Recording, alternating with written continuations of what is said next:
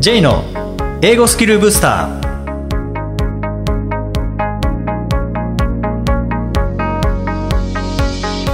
こんにちは。J こと早川浩二です。こんにちは、アシスタントのあきです。この番組は旅行や仕事で英語を使えるようになりたい方、TOEIC などの資格試験の勉強している方、英語学習へのモチベーションを高めたい方にスキルアップのコツをお伝えしていく番組です。J さん、今回もよろしくお願いします。よろしくお願いします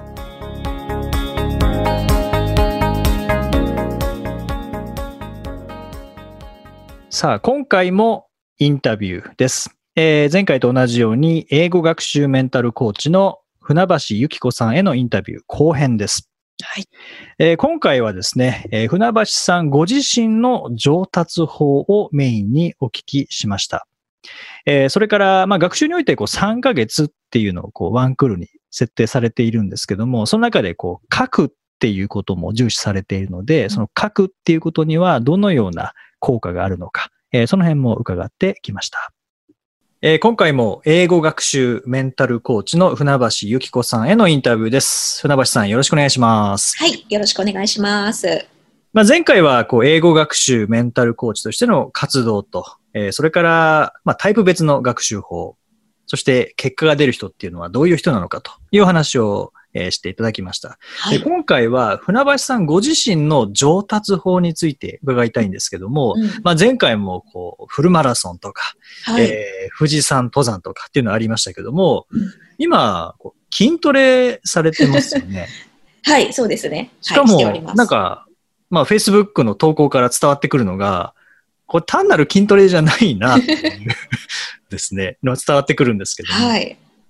ど どういう、どうしようどういう筋トレ、どういうあ筋トレ？りがとうございます。はい。はい。あの、タイプのあのお話をね、書籍でもあと前回の,、あの放送でもさせていただいてるんですけど、私、まあ、山登り型というか、はい。あの目標があって、そこに向かってこう、なんかこう、何かアクションを取るっていうのがすごいスイッチが入るんですよね。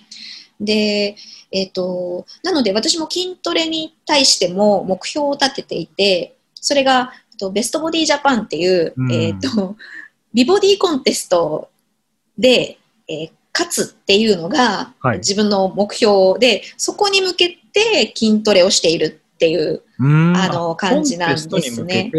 はい、コンテストに向けての体作りをすはいるっていう、あのー感じです。うん。なので、ちょっとだけマニアックになるんですが、はい。コンテストによってどういう体が望ましいかっていう基準が違うので、すっごいムキムキだと、えー女性らしくないので評価が下がる。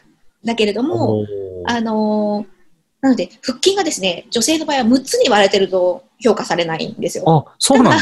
そそのコンテストでは。はいただ、縦に3本、こう、腹筋ラインが入っていると、はい。OK みたいな。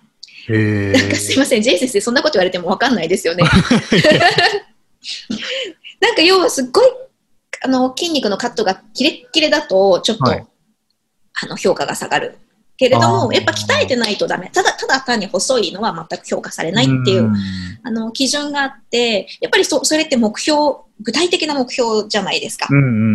なので、そこに向けてのこう体作りをしているっていう感じですね。なので、家でトレーニングするのと、えっと、週に1、2回パーソナルトレーナーさんにトレーニングをしていただいていて、うん、で、もうすぐ大会なので、今度そうすると筋トレをしつつ、えっと、有酸素運動を入れて、ちょっと脂肪を落としていき、はい。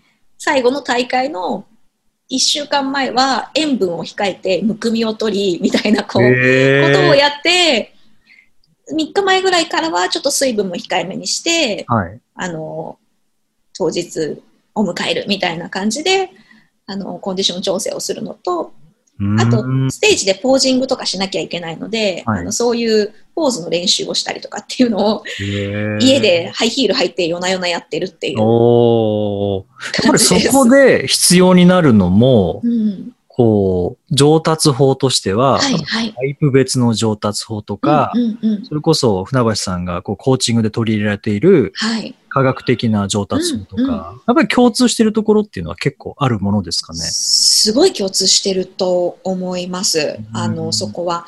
まず、えっ、と、まあ、私の書籍でも、そして J 先生も、あの、指導に使っていると思うんですけれども、効率の良い正しい英語の学び方みたいなのって、あの、アカデミックにすごく研究されているじゃないですか。うん。はい。で、えっと、なので、特に筋トレとか体のことっていうのも、その研究が本当に進んでいるので、うんそれこそ筋肉をつけるためにはタンパク質をしっかり取らないといけないけれども、えっ、と、ご飯も食べないとダメとかですね。うんなんかこう理論的にやっぱりセオリーがあるので、はい。あの、それは英語学習も筋トレも、やっぱり科学的にどういうものがいいのかっていうのは抑えることはとにかく必要だなとうん思ってます。うんた、だ、そこに対して、こうなんでしょう、遊びがないというか、あなたは必ずこのプロセスで筋トレしなきゃいけないって言われると、やっぱりそれはあの万人にとって受け入れられるものでもないですし、自分がどういうタイプかっていうのを知って、まあ、体作りとか筋トレとか、まあ、健康的にダイエットするとかうんっていうところと向き合うっていうのはすごく大事なことかなと思います。うん。逆にこう私自己流でやっていたとしたらう、ん。なかなかそこの領域までは行き着きにくいですかね。そうですね。自己流で本当に探求心があって、あの、たどり着く方って、やっぱりほんの一握りなんじゃないかなっていう気はしますね。いないわけではもちろんないと思いますが。ね。まあ、ただそういう意味ではやっぱり効果的、効率的うん。なものを求めるのであれば、うん。まあ、教えてもらうっていうのは、やっぱりそのスピードをこう倍速化したりっていう、そういう効果ありますよね。すごくありますね。うんで、私は英語学習のコーチングをしていて、しかも学習者さんのタイプとか性格を見ながら学習アドバイスをするっていう、まあ、はい自分はプロだと思っているので、なんか、えっと、これまで頑張ったけど続かないみたいな人のお役には多分すごく立てると思うんですよね。なんか、なぜ続かなかったのかっていうのを科学的な面とタイプ別の面からこう分析してはい。アドバイスをするっていうのは、あの、私の役割かなと。うん。で、やっぱりそのトレーニング業界とかにも、なんか、英語の話とだいぶ外れますが、女性の体のサポートをするのが得意なトレーナーっていうのもやっぱりいるんですよ。うんで、そうなると、女性はどこを鍛えたくて、どこに筋肉をつけたくないかっていうことを熟知していて、前ももには張りを入れたくないっていうのが女性の思いなんですね。あの、前、前の太ももは、なるべくスリムでいたいので、うん男性トレーナーに、その、ガチガチに男性的な筋トレの方法を指導されると、なんか望まない体になっていくわけですよ。これはなので、やっぱり自分がどこに到達したいのか、で、そのプロは誰なのかっていうのを、うんなるべくリサーチして、うん継続的にはではないくてもいいと思うんですけど、やっぱりそういう方のアドバイスに耳を傾けるっていうのは、すごく上達のコツになるんじゃないかなとは思います。そうですよね。で、しかも自分に合ったアドバイスさえもらえれば、うん、そこらやり方で悩むことなくなりますもんね。そうですね。うん。やり方に悩まないっていうのは本当に素晴らしいことですね。ですよね。どうしても英語学習でうんも、こう、なんかいい学習法ないかなっていうので、学習法ばっかりこう読んで詳しくなったけど、英語の勉強全然してないなっていううんうんうんうん場合もありますもんあね。りますね。ありますね。うん。そこは、あの、筋トレも英語もなんかすごく共通うん。してるなって、うん、思います。はい。ちょっとまたあの書籍の方に話を戻しますけれども、はい超コーチング式英会話上達法、まあ、ある区から出版された本の中に、あの特典がかなり多いなっていう印象を受けたんですよね。で、例えばセルフコーチングシートとか、はい、はい。学習計画カレンダうん。ー、えー進捗管理シート、うん、うん。まあ、うんとか、まあ他にもたくさんあるんですけど、はい。でこれ書くっていうことですよね。うん、そうですね。書くとか記録するっていうことはやっぱり効果につながるっていう。めちゃめちゃ、めちゃめちゃ効果につながると思っています。で、はい。まず、あのー今回出させていただいた本が、学習者さん、まあ、読者さんが自分で自分のことをコーチングできるような、あの本にしたいっていうのがあって、で、まあ、自分でこう何か物事を考えるの内省っていうんですけれども、はい。まあ内省をどうやってしてもらうかってなった時に自分と対話するって書くっていうことになってくるんですよね。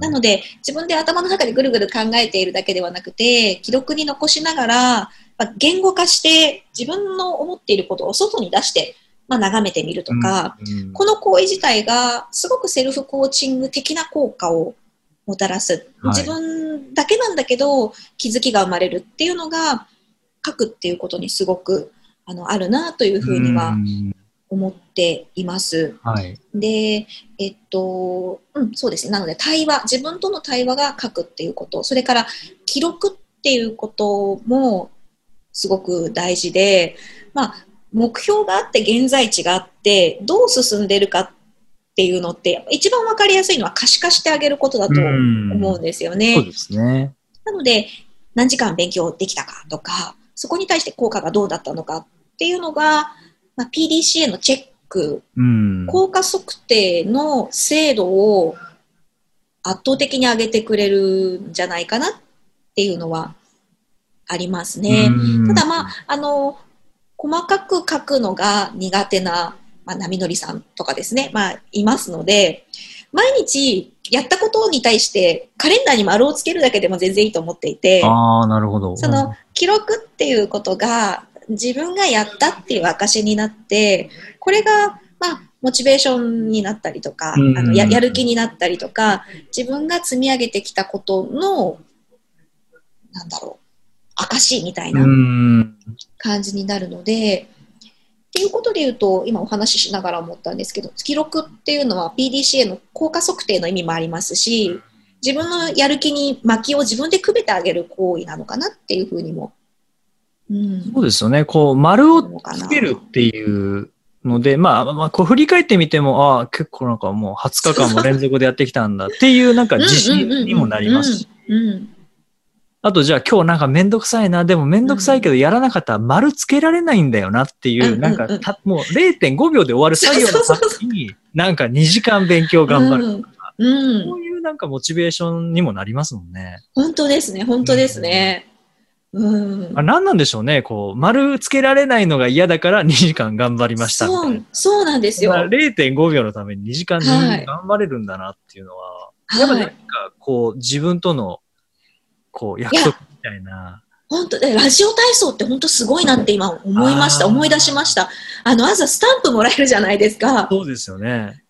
で、えっと、今、そのラジオ体操じゃないんですけど、私、英語学習のとあるオンラインサービスを使ってるんですけど、毎朝、そのサイトにアクセスすると、スタンプがもらえる、コーヒースタンプっていうのがもらえるんですよ。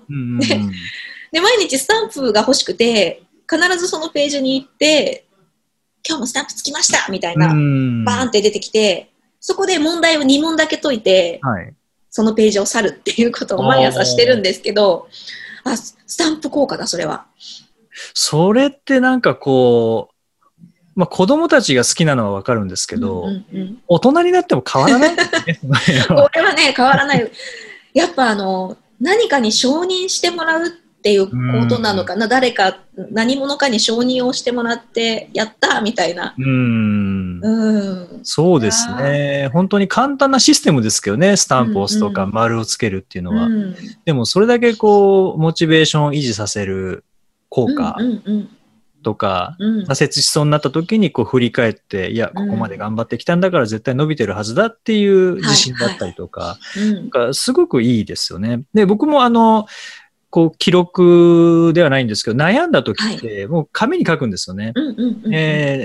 今どういう状況なのか、じゃあそれは何で起こったのか、はい。どうしたらいいのかって書いてると、あの、なんかもう解決できないぐらい悩んでいたはずなのに、意外とシンプルだったっていう。うんうんうんうん あこれするだけで解決するんだっていうのがう見えたりするので、でもそれって頭の中で考えてるだけだと絶対出てこないんですよね。ぐるぐる回そうっちゃう。なんですよ。そうなんですよね。うん本当に出すっていうのってすごい大事だなってい。やー本当そう思いますね。これはもう英語学習だけではなくても全てにおいてこういう記録とかうん。状況を把握するとかっていうのははい。すごく大事ですよね。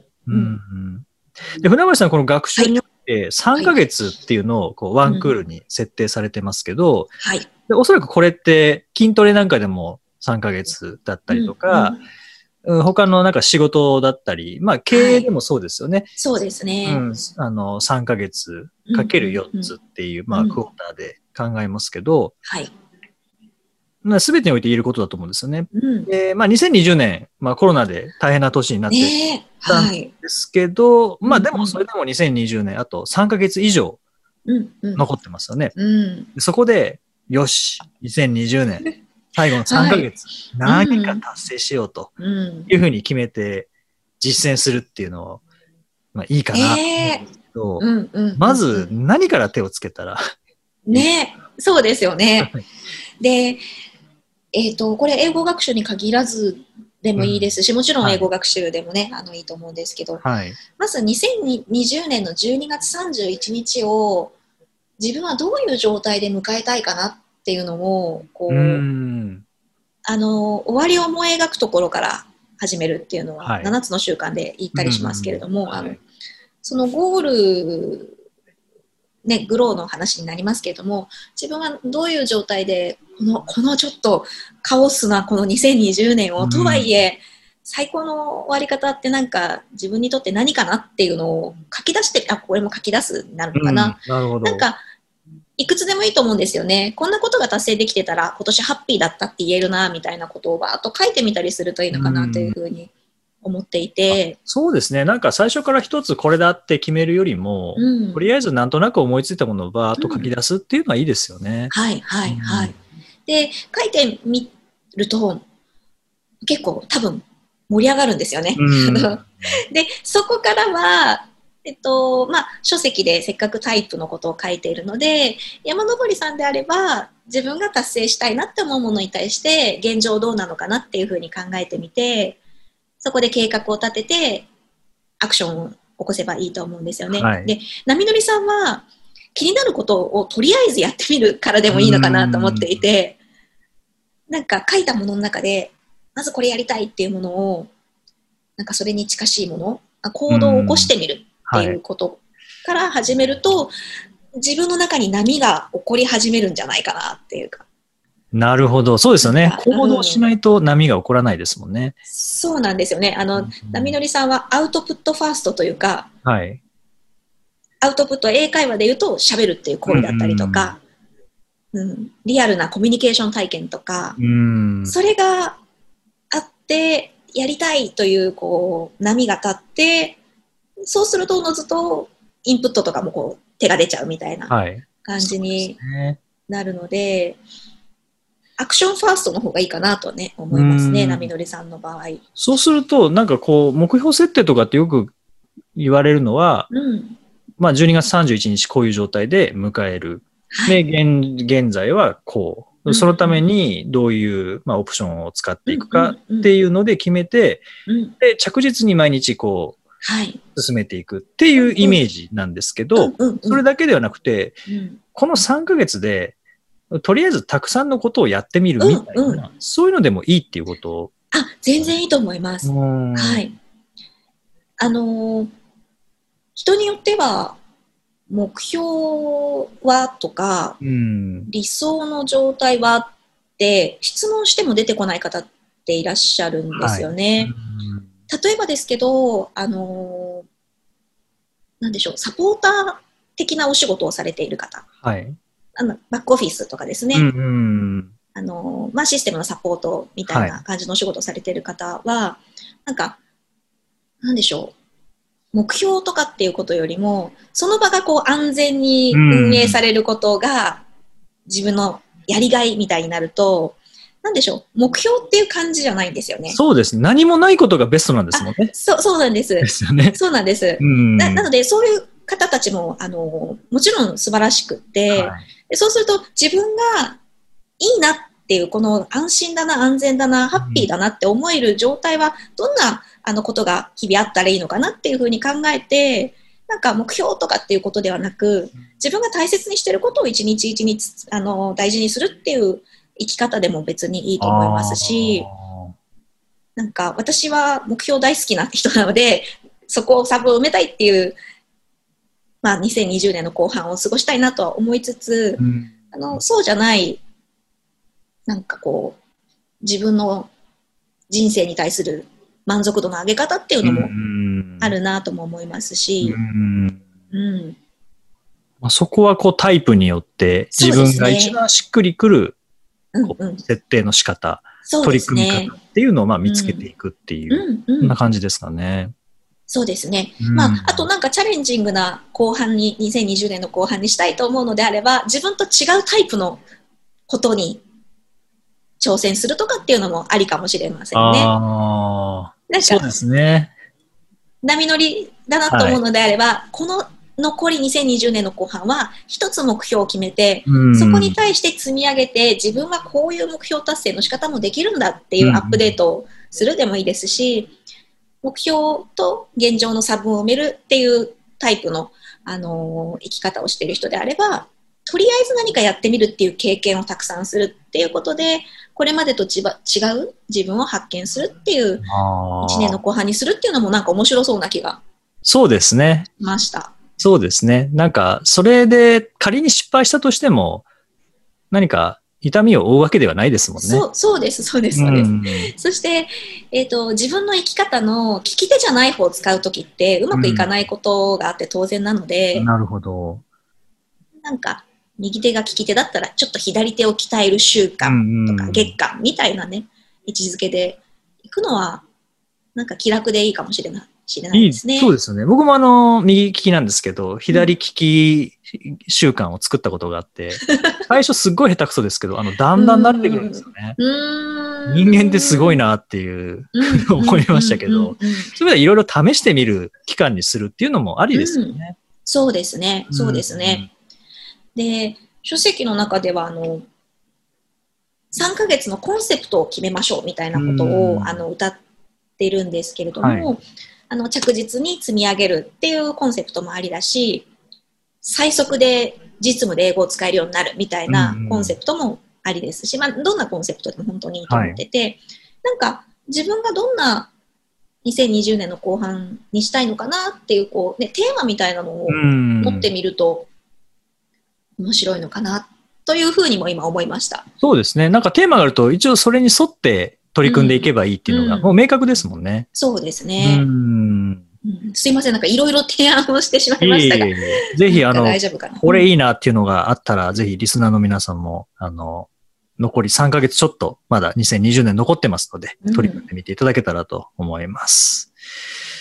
じゃあ、船橋さん最後なんですけども、あの、船橋さんが提供されているコンテンツに興味があるはいリスナーの皆さんは、ありがとうございます。どうやって情報にアクセスしたらよろしいでしょうか？ね、どうしよう。あの、メルマガにご登録いただけると、はいあ。の、つながっていただけますっていうのうんが一つと、はいえっ、と、あ、なので、船橋ゆき子って検索していただいて、私のホームページにたどり着いていただいて、あ、そうですね。じゃあ、あの、お知らせ欄に、あの、ホームページのリンクをつけますので、ありがとうございます。はい、そちらからぜひ、はいあの、あとしていただいて、はい。はい、あ、ご一報いただければ、あの、Facebook 等でも、あの、はい、あの、友人申請を、あの、メッセージ付きでいただければ、はい。もちろんウェルカムでございます。そのトレーニング秘話も時々はい。読めますもんね。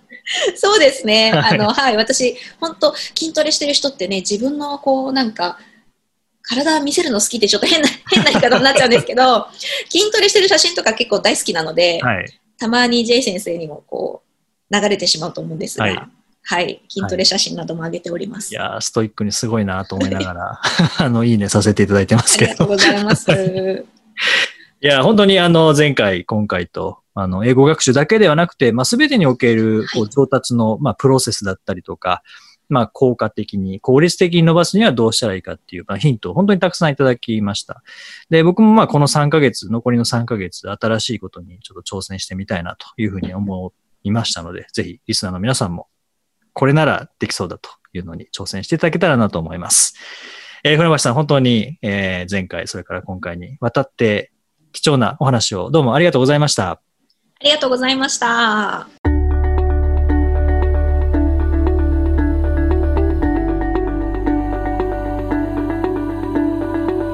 Useful expressions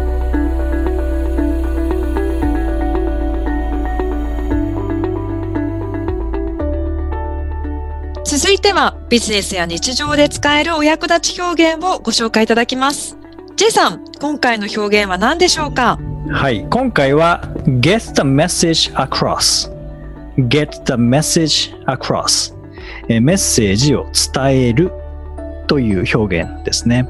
はい。まあ、すごく英語らしい表現だなと思って取り上げたんですけども、はいはい。はい get the message across across ってこうなんか道を渡る感じですよね、そうですうんね。メッセージがこう道を渡って相手のところまで届くっていうこううん。英語らしいイメージもしやすい表現だなと思ったんですけどね。ああ、確かに渡っていく感じですよね。そうメッセージが相手側へ。これも結構使われてますね。プレゼンなんかで聞くこともありますしそれから、はいはいまあプレゼンで何が重要かっていう、その重要性の説明で It's important to get the message across とかっていうふうにも言ったりするので、メッセージをこう伝えることがですね、大事ですよオーディエンスにこうメッセージを伝えることが、まあ、伝わることが大事ですよっっていう感じですかね。確かにメッセージ性のあることをきちんと相手に伝えるって大事ですよね。確かに。に。はい。他になんかこれを使った表現ってありますか？なんかあの、副詞と一緒につ使えるといいのかなと思って、例えば get the message across effectively. 効果的にメッセージを伝えようみたいな。Let's get the message across effectively. うん効果的にメッセージ伝えてくださいとか。clearly みたいな感じで get the message across clearly. メッセージをクリアに伝えましょうみたいなとか。ちょっと副詞と一緒に使うとまあなんかプレゼンとかではいいのかなとうか。ん、そうですね。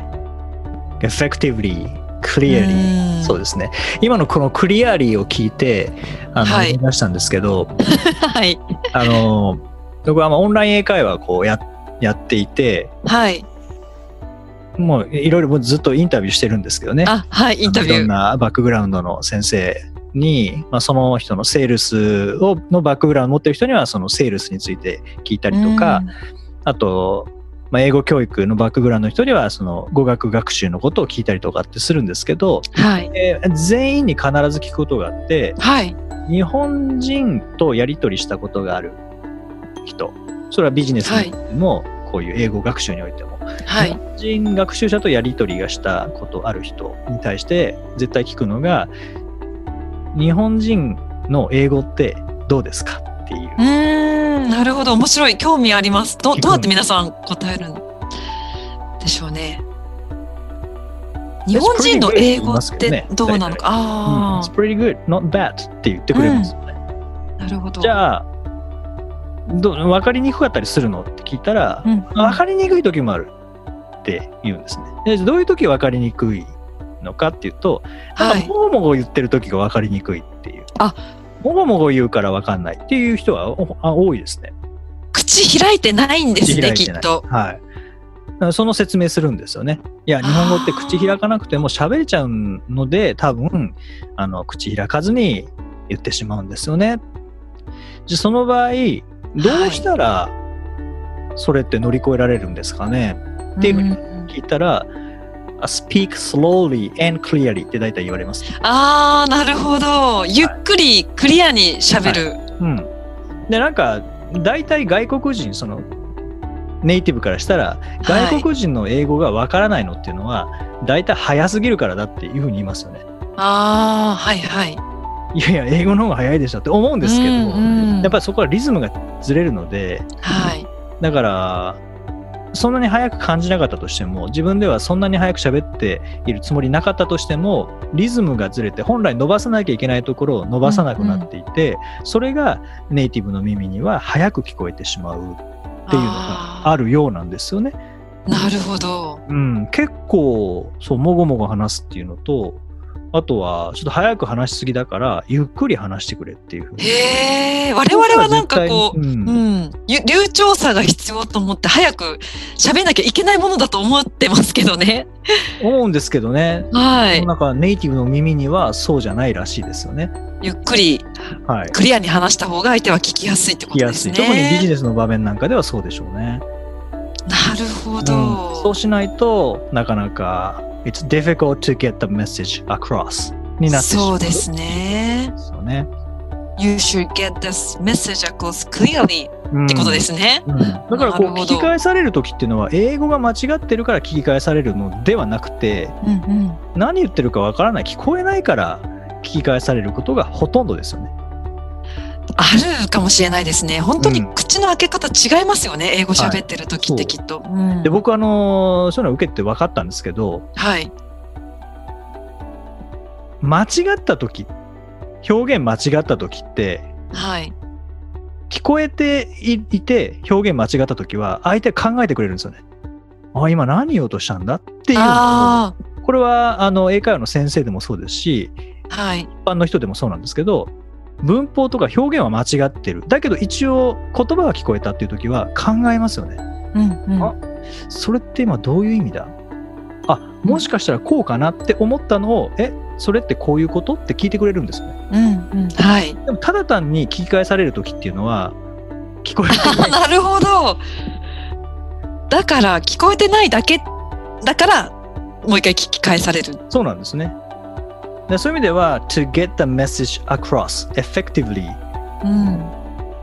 we need to speak clearly うん and slowly なんでしょうね、そうですうね。ん我々でも聞き返聞き返されると全てが自分の英語が間違ってると思っちゃいますよね。つい。喋り方じゃなくて。